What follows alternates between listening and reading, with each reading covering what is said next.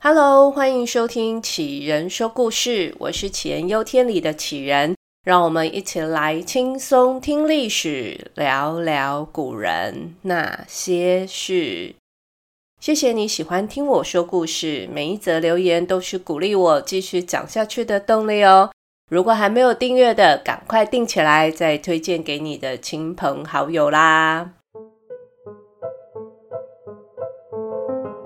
在《搜神记》之后呢，我又再一次的尝试挑战中国的古代志怪经典，那就是《山海经》。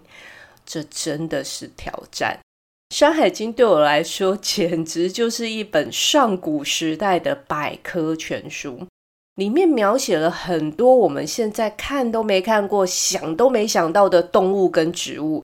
而且这些动植物的长相非常需要靠想象力。我举个例子好了，它里面有提到一种动物叫做酸雨，酸甜的酸，赠予的予。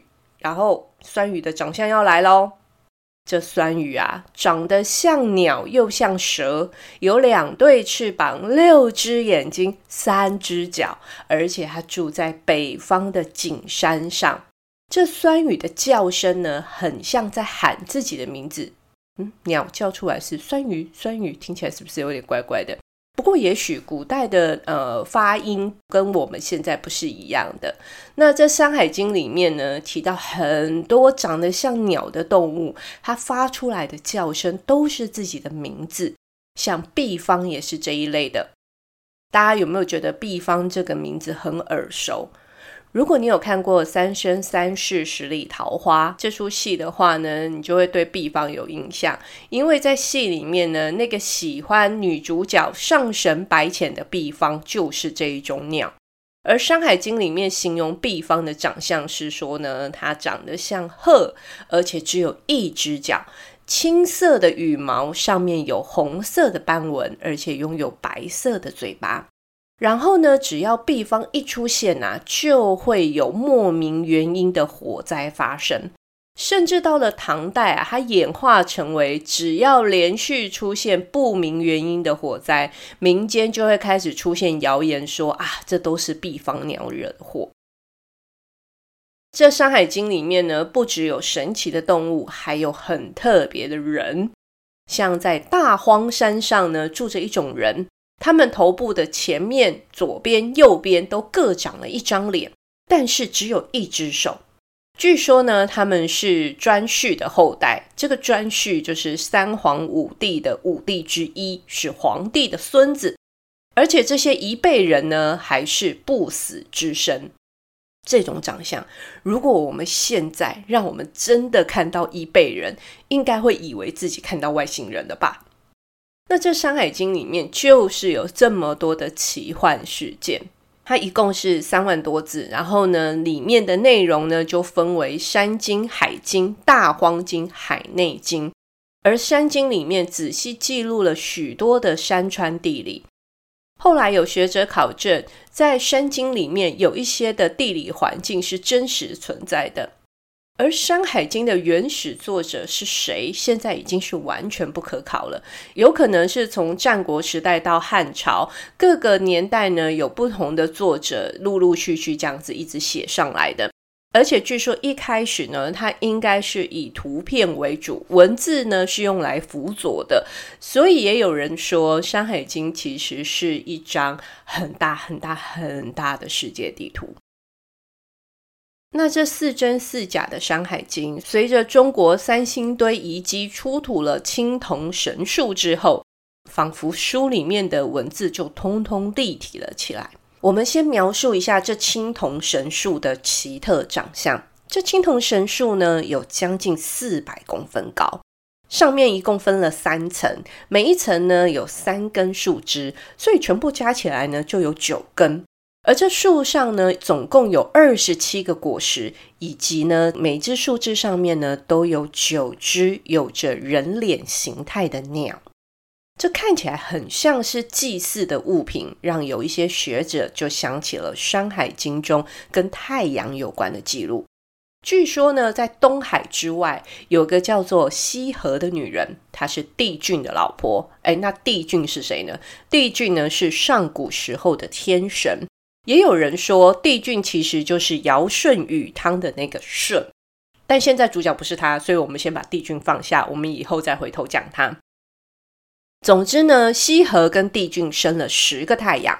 这十个太阳呢，后来就住在黑齿国下面的汤谷。哦，这个黑齿国里面的人呢，牙齿都是黑的，所以叫黑齿国。这不是我瞎掰的，这真的是《山海经》上面讲的。好，那这太阳呢，住在黑齿国下面的汤谷，而汤谷呢，就是传说中太阳升起的地方。这十个太阳呢，每天都会轮流上班，然后呢，当值日生的那个太阳就会按照时间出门来工作，而另外的九个太阳就在汤谷里的一棵扶桑木上休息，他们就待在扶桑木下面的树枝，直到上班的那个太阳回来之后呢，再换另外一颗太阳出门上班。而传说中，太阳又叫做金乌，是三只脚的乌鸦，所以它其实是鸟来着的。那讲到这里，对于扶桑木跟十个太阳的描述，有没有觉得跟前面的青铜神树有那么一些相似？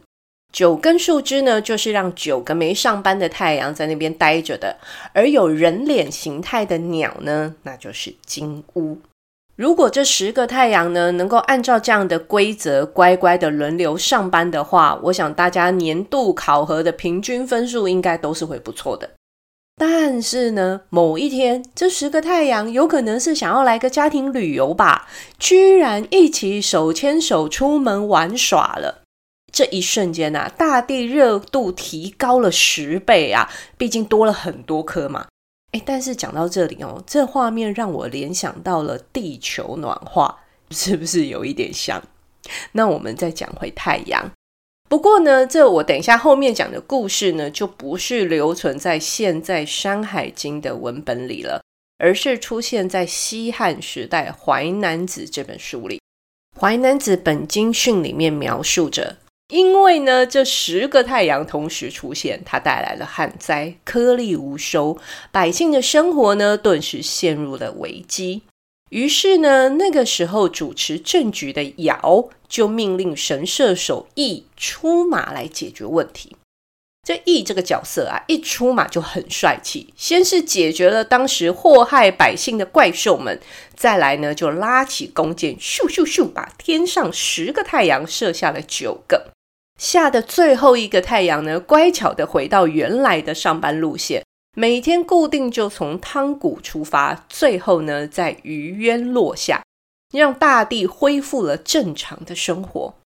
而这个羿在《淮南子》里面呢，他后面又衍生出了嫦娥奔月的故事。那这个故事大家铁定很熟，我讲快一点。话说，羿射下太阳，成为人民的英雄之后呢，跟西王母要来了不死药，最后呢，却被他老婆嫦娥把药给吞了。吞了药的嫦娥呢，整个人觉得自己越来越轻，越来越轻，轻到最后就飘上天空，往月亮奔去了。这嫦娥奔月啊，后来还有好几个不同的版本，但是呢，我们现在也要先把嫦娥给放下。因为我们要来讲讲这个故事里面的另外一个重要的角色——西王母。西王母当然很重要啊，没有她给羿这个长生不老药，请问嫦娥是要飞到哪里去呢？而这个西王母的原型呢，就是出自于《山海经》。《山海经》里面说，在西边的山系里面，其中有一座玉山，西王母呢，就是住在这个玉山里面的。它长得很像人，但是有豹的尾巴跟老虎的牙齿，顶着一头蓬松的头发，上面还戴了一个玉做的装饰品。而这个西王母呢，就是负责掌管灾害、瘟疫跟刑事处罚的天神。可能是因为要跟他负责的任务有所搭配，在这《山海经》里面，西王母的长相组合起来还蛮凶悍的。但也有研究认为，西王母这个形象其实很符合游牧民族的特质。因为如果你是中原人的话，头发一定会竖起来绑起来；可是他讲头发蓬松呢，那就比较像是游牧民族在草原上面头发都是不绑的一个状况。而到了淮南子的故事里啊，西王母已经演变成为掌管长生不老药的神明。再后来呢，她就成为道教里面的女神之首。之后又融合了明清时期民间宗教信仰无生老母的形象。这西王母啊，就成了我们现在很熟悉的瑶池金母，而《西游记》里面的王母娘娘，这边指的也是西王母。